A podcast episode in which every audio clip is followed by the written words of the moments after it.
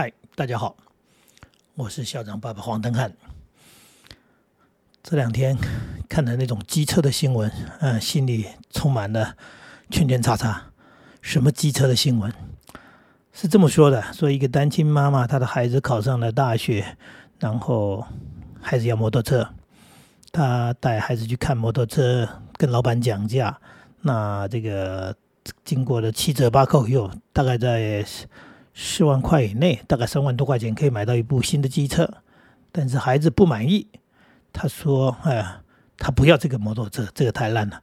他要选，他要挑。他说别人啊，别人他的同学他的什么东西，人家都买那个，就是呃年轻人喜欢的，而不是要摩托车好。简单的说，这个新闻就在强调的是在描述的是，呃，妈妈很认真、很辛苦的在养孩子。”呃，孩子呢，却如此的，应该叫不懂事吗？或者叫做理所当然的要求？这种要求是超乎父母亲的负担能力的。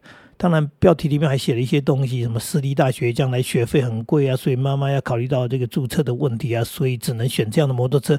但是我觉得那都是多余的。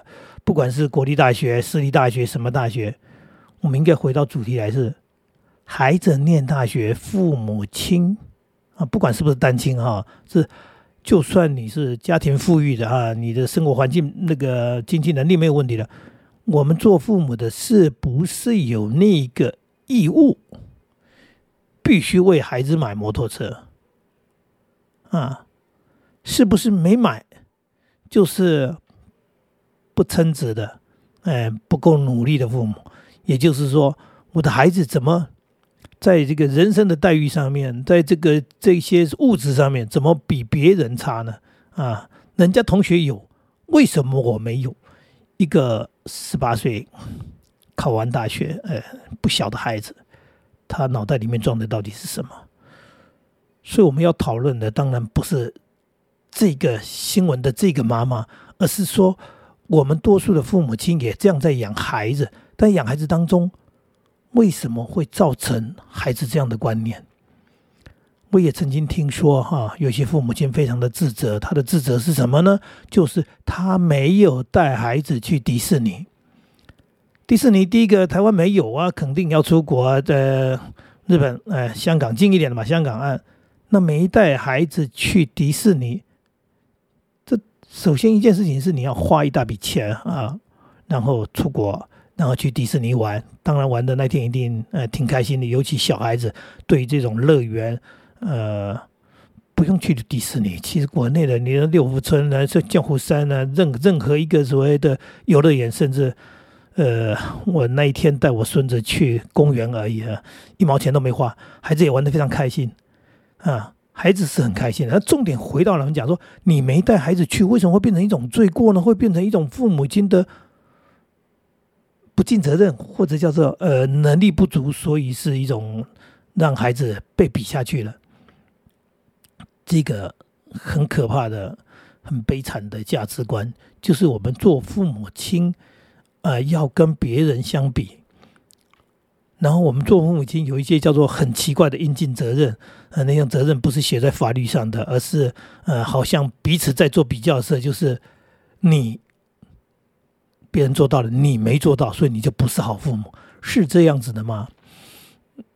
我不断的在强调，我们要给孩子最棒的东西，最重要的东西是是爱，爱当中，嗯，很多时候的陪伴。例如刚刚说去公园玩，你当然不是把他丢在公园，不是叫他自己去公园，而是你愿意陪孩子到公园去玩，这所花的时间跟精神，这就是父母亲的爱。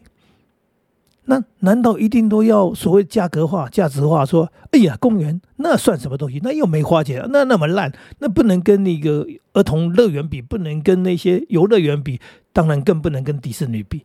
没有人要比，也不需要比。爱不是拿来这样比的，所以我才说，到底是什么样的一种教养方式，什么样的观念？你把孩子养到，不但拿来跟别人比，拿你跟别的父母比，然后你自己也在这么比。回头来，好像你欠他，因为你做的不够好，因为你不没有能力，呃人家买得起，你买不起，人家可以去迪士尼，你没有去迪士尼，就变成父母亲的罪过，父母亲真的要做到这么卑微吗？其实应该不是这样子吧。我觉得问题不在于这里，问题是在父母亲为什么养孩子，把孩子养成这个样子，也就是你们当中的关系到底是什么？为什么会变成你欠他的，然后他可以对你发脾气，他可以因为这个物质上的要求你没有达到那个标准，没有达到跟别人一样，甚至比别人还好，所以他可以发你的脾气，他可以为这个事情不开心、不高兴，甚至还要责怪你。我从不这么认为。我自己在养孩子的时候，我就是一个没什么经济能力的父母，因为我是一个小学老师，我太太也是小学老师，我们的父母亲那就是上一代也没留什么什么家产、什么土地、什么，我们就是靠着微薄的薪水在养孩子。我们给孩子最重要的、最多的就是刚刚讲的时间跟爱，因为我们很清楚我们能做什么，我们做不到什么。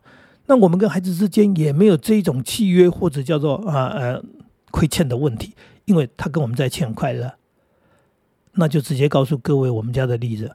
我老大他考上大学的时候，那一样跟这孩子一样，十八岁考上大学之后，他也跟我讨论摩托的事，摩托车的事情。因为什么？因为年轻孩子嘛，他就说：“哎，爸，我要去读大学了，摩托车。”我说：“啊，什么摩托车？”他说：“哎，这个这个放榜之后，我同学啊考的不错的，父母亲都很开心，然后就带他们去选车子啊。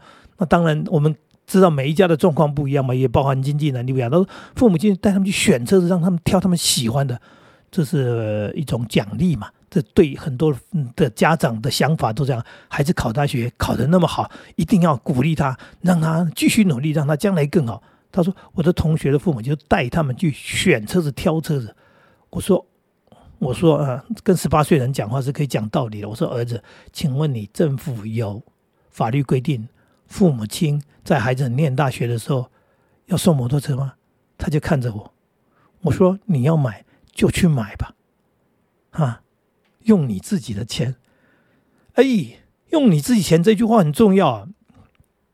他哪有钱？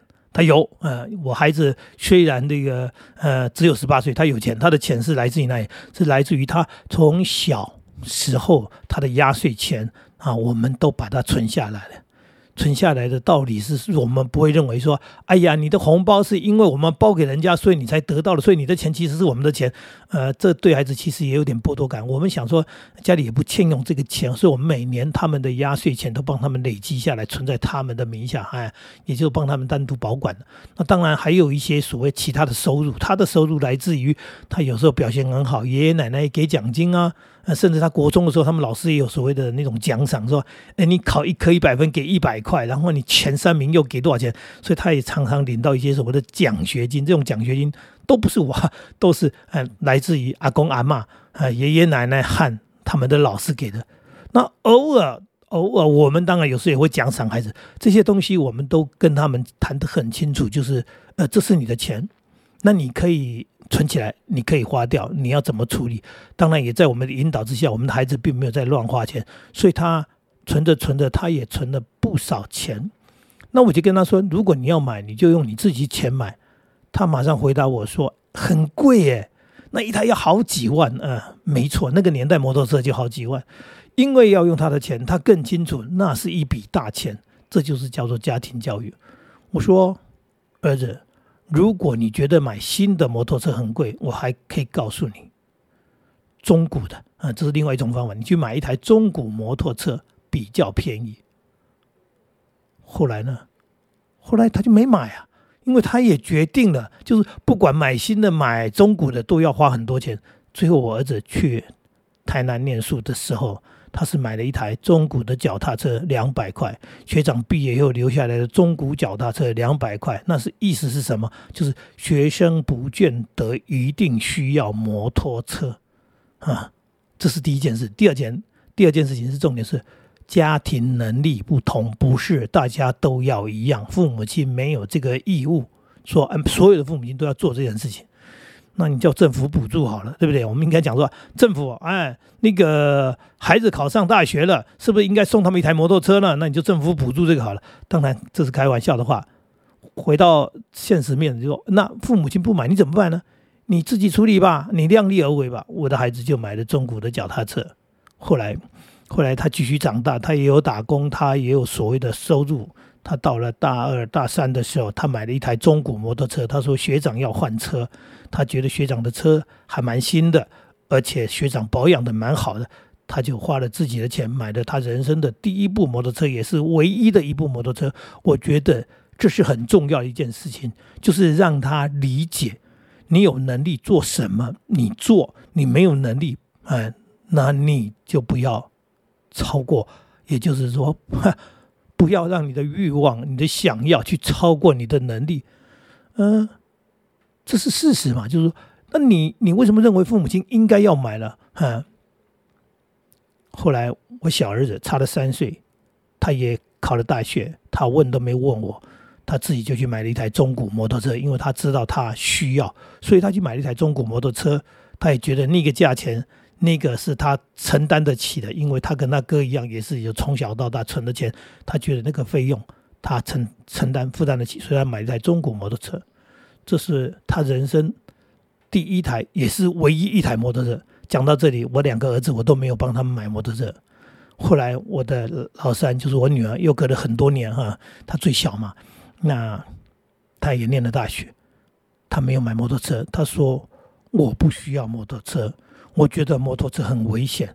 那我可以，因为他在台北读书嘛。他说我可以搭捷运，我可以搭公车，我不要摩托车，我根本不想骑摩托车。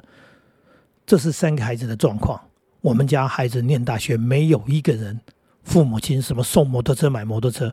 老大隔了几年自己买的中古摩托车。”老二他，哎，念大学那年，他自己买了一台中古摩托车，这女儿根本没有，所以我说这是一个机车的新闻，就在讲说，这真是太机车了。为什么孩子可以为这种事情还对父母亲生气呢？那他他有没有搞清楚家里的状况呢？所以我才会强调说，我们要让孩子跟我们同甘共苦，也就是说，你的苦要让他知道，你也不用撑，你应该让他知道，我们家境就是比人家差。所以我们要更努力，而且你将来要更努力才能够改变，不然我们永远就是比人家差。为什么？因为我们家本来就穷嘛，出发点比人家低，对不对？这个低了一点，那低了一点，我们不自卑。我相信靠努力你可以超越的。那你今天竟然认为父母亲欠你的话，你这个孩子根本就是不懂事嘛？那你父母亲没钱都还要提供你，那将来的状况呢？将来你买了摩托车以后再来呢？你大学毕业以后你工作，你是不是要买车？那买车没钱的时候要怎么办？贷款啊，或者父母亲继续支应你。所以说，像这样的孩子，他是被父母亲养坏了啊！我这个坏没有那么严重的意思，就是说父母亲你没有跟孩子建立一个良好的互动，没有让他们清楚，没有让他清楚家里的状况。更重要的是，这孩子完全不体贴你。他完全没去啊，去思考说我们家境比人家差，他要的是面子，他要的是虚荣。你说他的努力在哪里？如果连这种认知都没有，这种孩子到底会多努力呢？嗯，没有东西他开口就会有，他还会努力吗？呃，有时候开玩笑讲说，呃，那个香蕉那个胡萝卜挂在前面，所以那个驴的那个马呢会往前进。没错，呃，动物是这样，人有时候也是这样，就是说有一个目标在那里，我想要更好，我会努力。如果呢，好像那个东西都会天上掉下来，那既然天上掉下来，我干嘛要努力呢？啊，本来就会有嘛，我不努力也会有嘛。这大概是一个呃人性的部分。那事实上，重点是。这个人性的部分，我们哈父母亲也要清楚，说你跟孩子之间的关系是人跟人之间的关系，并没有一层说亲子关系，父母亲就有义务开一个无限公司，无限的供应孩子各种生活所需，甚至他的已经超过生活了，叫做欲望所需。我们不用那么卑微，我们不用那么辛苦，重点是你到底怎么养孩子。如果你把孩子养到最后面，就是你辛苦的付出，他觉得还不够。为什么不够？因为别人有，我们没有。他都没想到别人啊，这是以前我跟我儿子讲的话嘛。说爸爸啊，有一台车子，哎，我们有一台车子，普通的车子，对。那我们比上不足，比下有余。今天我不是个大富豪，我没有能力请个司机开车载你，我也没办法开宾士，我今天就是一台普通的，啊，能够遮风避雨的，哎，所谓的国产车，那还要怎样呢？没有怎样啊，这就是我们的状况啊，不不是这样子吗？对不对？这就是现实状况嘛。所以呢，你不满意吗？不满意这个爸妈，你要把我换掉吗？对不对？如果说生到这样的孩子，你觉得对父母亲这样的不满意的话，到底谁要把谁换掉？谁要把谁放弃啊？